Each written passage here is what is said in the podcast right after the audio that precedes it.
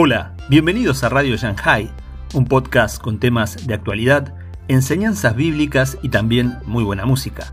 Soy Pipo Biglione y este es el episodio 118, La iglesia que no conoció a Dios con Paul Washer, parte 2. Muchas personas no confían en Cristo, sino solo en una decisión que tomaron alguna vez en su vida. Te invito a suscribirte a la plataforma por el cual nos escuchás, como Spotify, Anchor, Google Podcast, Evox, Apple Podcast y muchas más.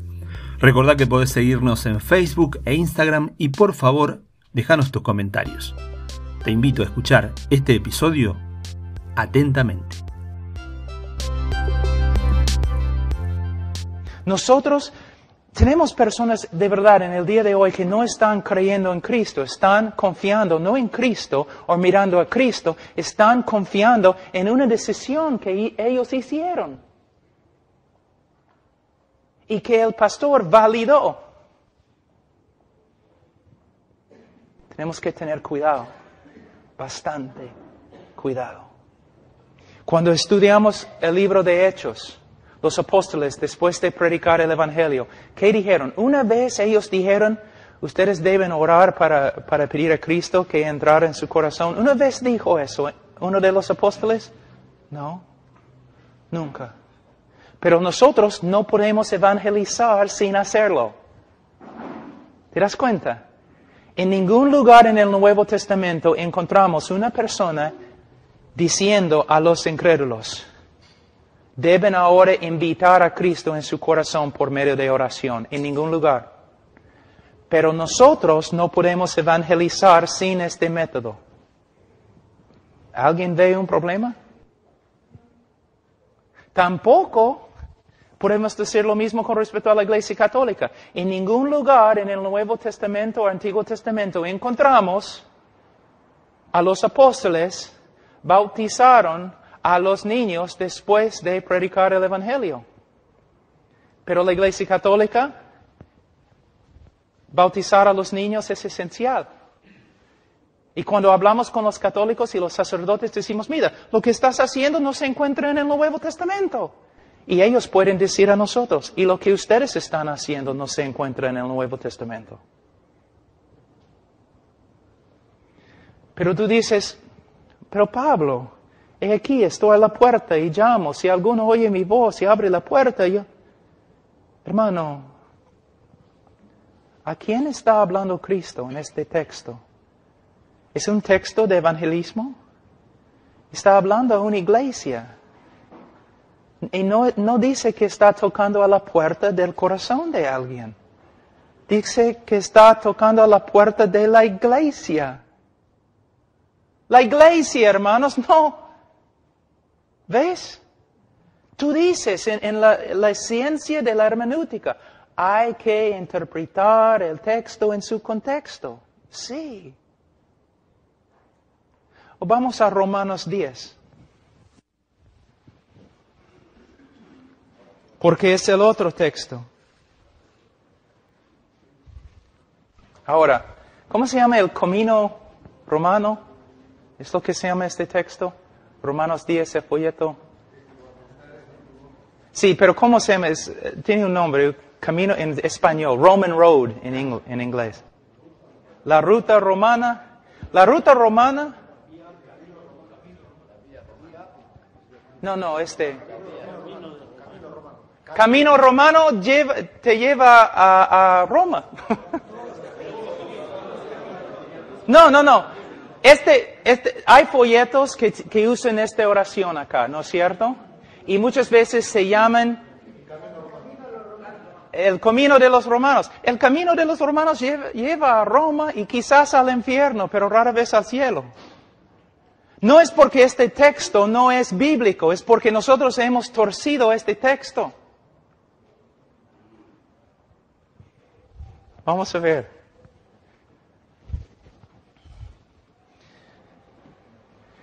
Pablo dice en versículo, vamos a empezar en, en 8. Mas ¿qué dice cerca de ti? Cerca de ti está la palabra, en tu boca y en tu corazón. Esta es la palabra de fe que predicamos. que si confesares con tu boca que Jesús es el Señor y creyeres en tu corazón que Dios le levantó de los muertos, serás salvos. Porque con el corazón se cree para justicia, pero con la boca se confiesa para salvación. Pues la Escritura dice, todo aquel que en él creyere no será avergonzado. Es uno de los textos más lindos en toda la Biblia. ¿Sabe lo que enseña? Enseña que la salvación es solo por medio de la fe. No es un, gran misterio.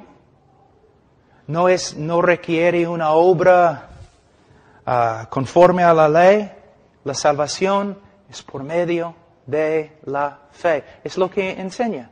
También enseña que la evidencia de la fe es que confesamos con nuestra boca lo que decimos que creemos. No negamos la fe en que decimos que creemos. ¿Ok? Ahora,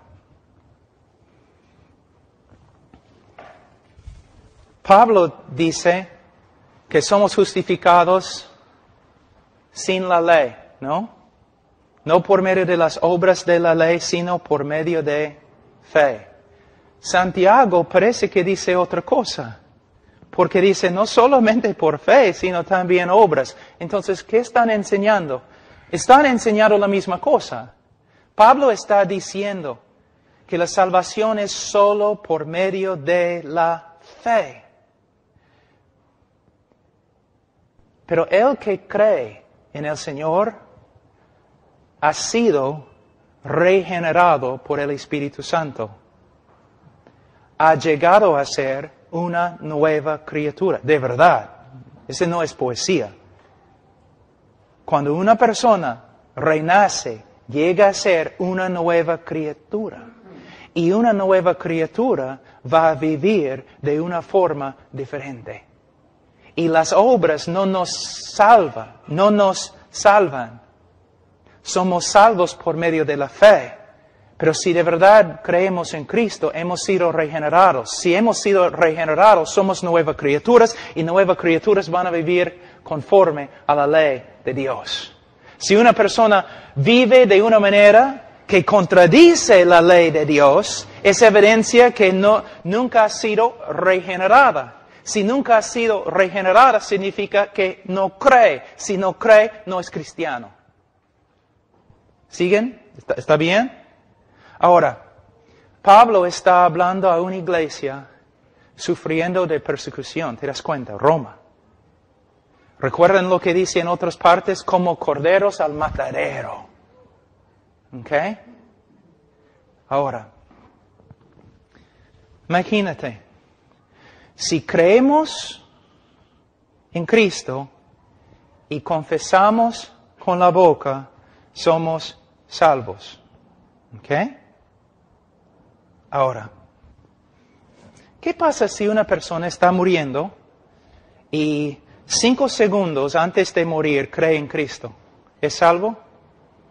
¿Si cree en Cristo? ¿Sí o no? Sí. Pero ¿qué pasa si no tiene tiempo de decir algo? ¿Que no puede confesar con su boca? ¿Todavía es salvo? Sí. Porque somos salvos por medio de la fe, no por medio de la fe y también confesar. Entonces, ¿qué quiere decir Pablo acá? Él está diciendo, el que cree en Cristo será salvo. Pero a la vez, el que cree en Cristo no va a negar a Cristo, sino va a confesar a Cristo a pesar de las circunstancias. Ahora, vamos a decir que todos nosotros somos carpinteros en Roma. Y todos nosotros somos miembros de la misma iglesia, ¿ok? Una iglesia que se esconde en, las catacumbas y, todo. Una iglesia perseguida, pero todos nosotros somos carpinteros y estamos trabajando ahí en Roma, en uno de los edificios, el, el Palacio de la Justicia. Ahí trabajando. Y almuerzo. Ya estamos ahí descansando, todo tranquilo, quizás hablando un poco acerca de la escritura, porque es almuerzo, pues. Estamos cansados, pero todos tranquilos. Pero de repente escuchamos. boom, boom, boom, boom, boom. Y todos nosotros empezamos a temblar, a temblar porque sabemos lo que va a pasar. Miramos así con miedo y ya vienen los soldados romanos llevando un altar y con espadas. Y ellos llegan a donde estamos nosotros y ellos bajan el altar. Y hay un fuego allí en el altar y una, una taza de incienso. Y los soldados dicen, ustedes vengan. Den honra a César como Señor. Quizás el, primero temblando llega y agarra el incienso, lo mete en el, en el fuego y dice, César es el Señor, y vive, y sale. Pero otro se para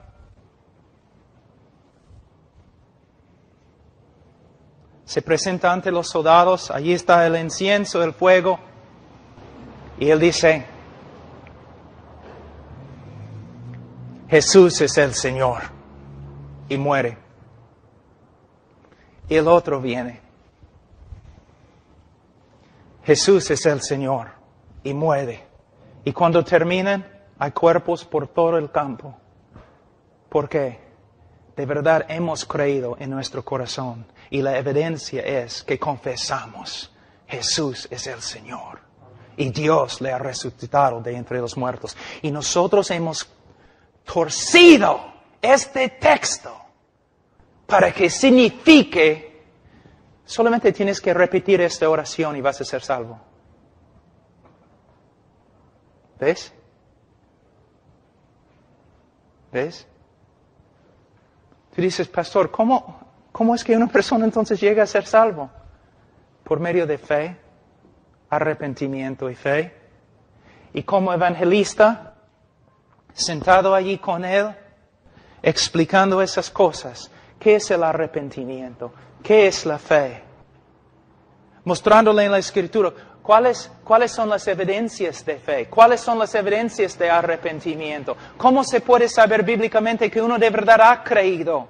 En vez de simplemente, hiciste tu decisión, gloria a Dios, eres salvo. Vamos a presentarte ante la iglesia. Es otra cosa. Una persona pasa adelante llorando y dice, yo creo en Cristo. Y el pastor dice, gloria a Dios. Hermanos, hay nuevo hermano aquí. Has aconsejado a la persona cinco minutos quizás. Y ahora vas a presentar a la persona ante la iglesia. Esta persona es salva. ¿Cómo sabes, pastor? ¿Quién te dijo? ¿Qué derecho tienes? ¿Dónde aprendiste esto? Es mejor decir, hermanos, esta noche este hombre ha venido, Dios está obrando en su vida y él ha confesado a Cristo. Pero nosotros vamos a aconsejarlo, aconsejarle Vamos a pasar tiempo con Él en las Escrituras para que Él sepa bíblicamente que de verdad esta noche se convirtió. ¿Ves la diferencia? No algo superficial, algo real. Hay libros escritos entre los antiguos que solamente tratan el tema de cómo puede una persona saber que es salva bíblicamente. Pero en el día de hoy ni hablamos de esas cosas. ¿Por qué? Ya tenemos la respuesta. La persona repitió la oración y fue sincera. Pero eso no se encuentra en la escritura. Yo sé, mira, voy a compartir un testimonio. Yo vino al Perú en 88 de un seminario que enseñaba el evangelismo fácil, creencia, repite la oración, eres salvo, levanta la mano, pasa adelante, da, da, da, da, da, Entonces yo, yo, yo vine acá y yo estaba predicando y no sabía casi nada. Yo había, me había graduado de uno de los seminarios, el seminario más grande del mundo, pero yo no sabía nada. Yo podía leer el Nuevo Testamento en griego, pero yo no sabía nada. Pero empecé a leer la Biblia acá, horas y horas y horas cada día. Casi no trabajé como misionero un tiempo, porque yo llegué a tener una convicción tan fuerte que yo no sabía nada, que algo estaba mal. Yo estaba predicando en Parque Kennedy, predicando a los terrucos, predicando en todos los sitios, un montón de personas tomando su decisión, ninguno llegó a la iglesia. ¿Qué pasa? Entonces empecé a estudiar y estudiar y estudiar, pero de ahí empecé también a ver los bautistas de, de antes, ¿qué creyeron con respecto al evangelismo? Y los hombres que nosotros decimos son los predicadores más grandes, los Carlos Spurgeon y, Martin Lloyd Jones y, los uh, George Whitfield y todos esos hombres que, ¿qué creían usted? ¿Cómo predicaron usted ellos? ¿No? Una noche yo estaba leyendo un libro y de verdad cerré el libro, salí de mi, mi silla, caí sobre el suelo y oré así, Señor, si esta noche no me mates, no me matas por, por causa del Evangelio que yo he predicado, yo te prometo, nunca voy a predicar así.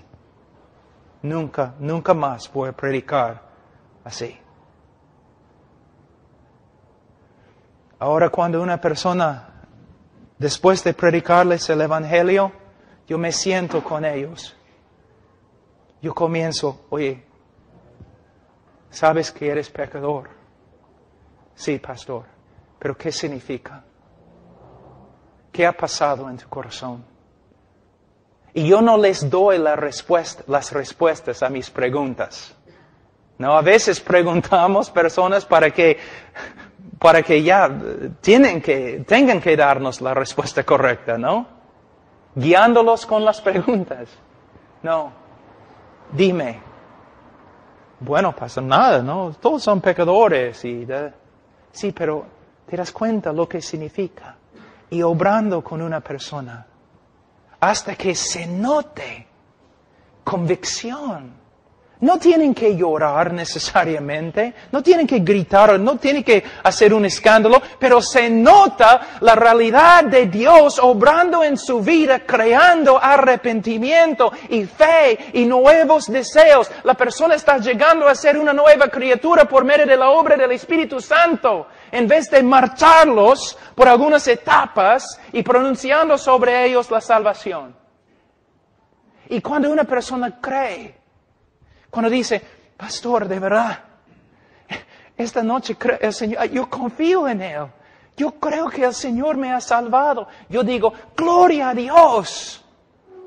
Pero a la vez, vamos a pasar por las escrituras. ¿Qué enseñan las escrituras con respecto a la seguridad bíblica? ¿Cómo puede un creyente bíblicamente saber que tiene vida eterna?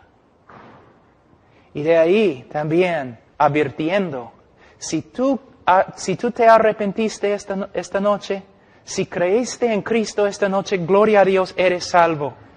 Pero, si tú sales de aquí y tu vida no empieza a cambiar, si no creces en tu deseo de conocer a Dios, estar con su pueblo, servirle, entonces debes tener mucho cuidado. Es muy posible que nada, nada te pasó esta noche te va. ¿Cómo sería, hermanos? Ustedes como pastores, ustedes saben cuántas veces ustedes han testificado a una persona y la persona, aunque vive totalmente como mundano, dice, no te preocupes por mí, pastor, ya he recibido a Cristo. Y no puedes hablarle porque está tan cerrada por la mentira que ha creído. Que, ¿Cuánto más fácil sería tu trabajo si el evangelista hubiera dicho a este hombre en su campaña, hombre, esta noche confesaste a Cristo como tu Salvador, Pero si sales de aquí y vives como un mundano, es evidencia que no fuiste convertido esta noche. Entonces tu trabajo, pastor, sería más fácil.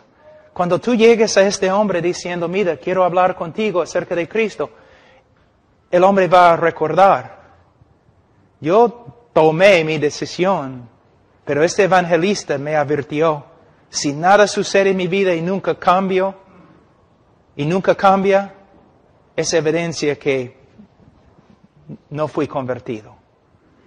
¿Ok? Ahora,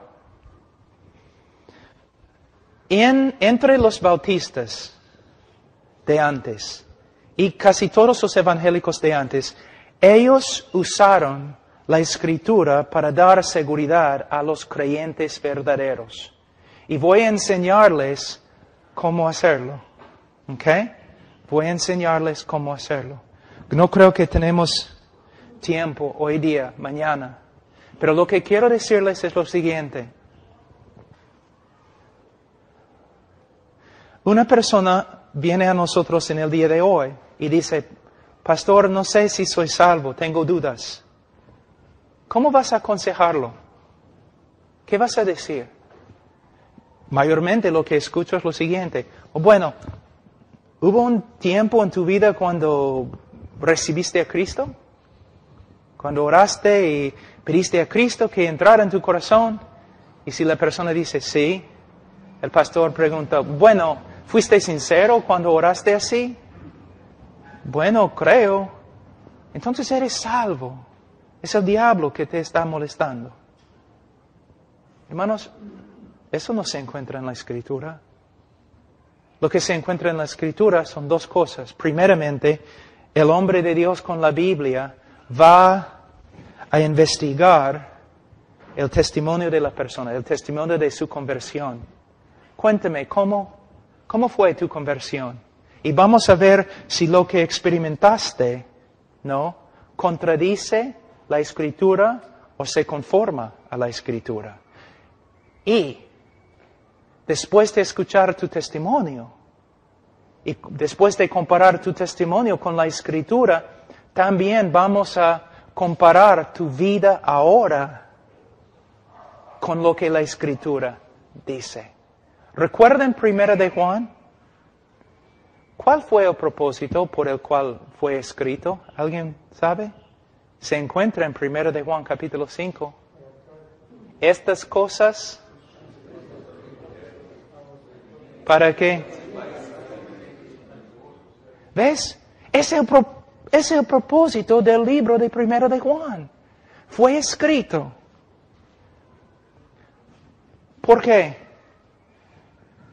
La persona que confiesa con la boca que es creyente puede leer Primero de Juan y comparar su vida con lo que se encuentra ahí y si su vida se conforma a, lo que, a, las pruebas que se encuentran en Primera de Juan, puede tener una gran confianza bíblica que es creyente. Pero si su vida es una contradicción a lo que se encuentra en Primera de Juan, no puede tener seguridad que ha recibido a Cristo. ¿Me entienden, hermanos? Mañana vamos a pasar por todas las pruebas del cristianismo verdadero. ¿Cómo podemos saber que somos salvos? Solamente un ratito, piensen, piensen. ¿Cómo sabes que eres salvo? Bueno, yo fui sincero. Ah, ¿Suficientemente sincero? ¿Cuántos, ¿qué cantidad de sinceridad tienes que tener para ser salvo? Bueno, yo, sé que, yo, que el Señor me salvó ese, día. Bueno, hay una manera que al hombre parece correcto, pero lleva a la muerte. Mi corazón me dice que soy salvo. El corazón es engañoso. Pero la Biblia dice, y, los bautistas de antes y los evangélicos de antes practicaron otro método. Vamos a comparar nuestras vidas en el día de hoy a la escritura para ganar una seguridad bíblica de que Dios realmente nos ha salvado.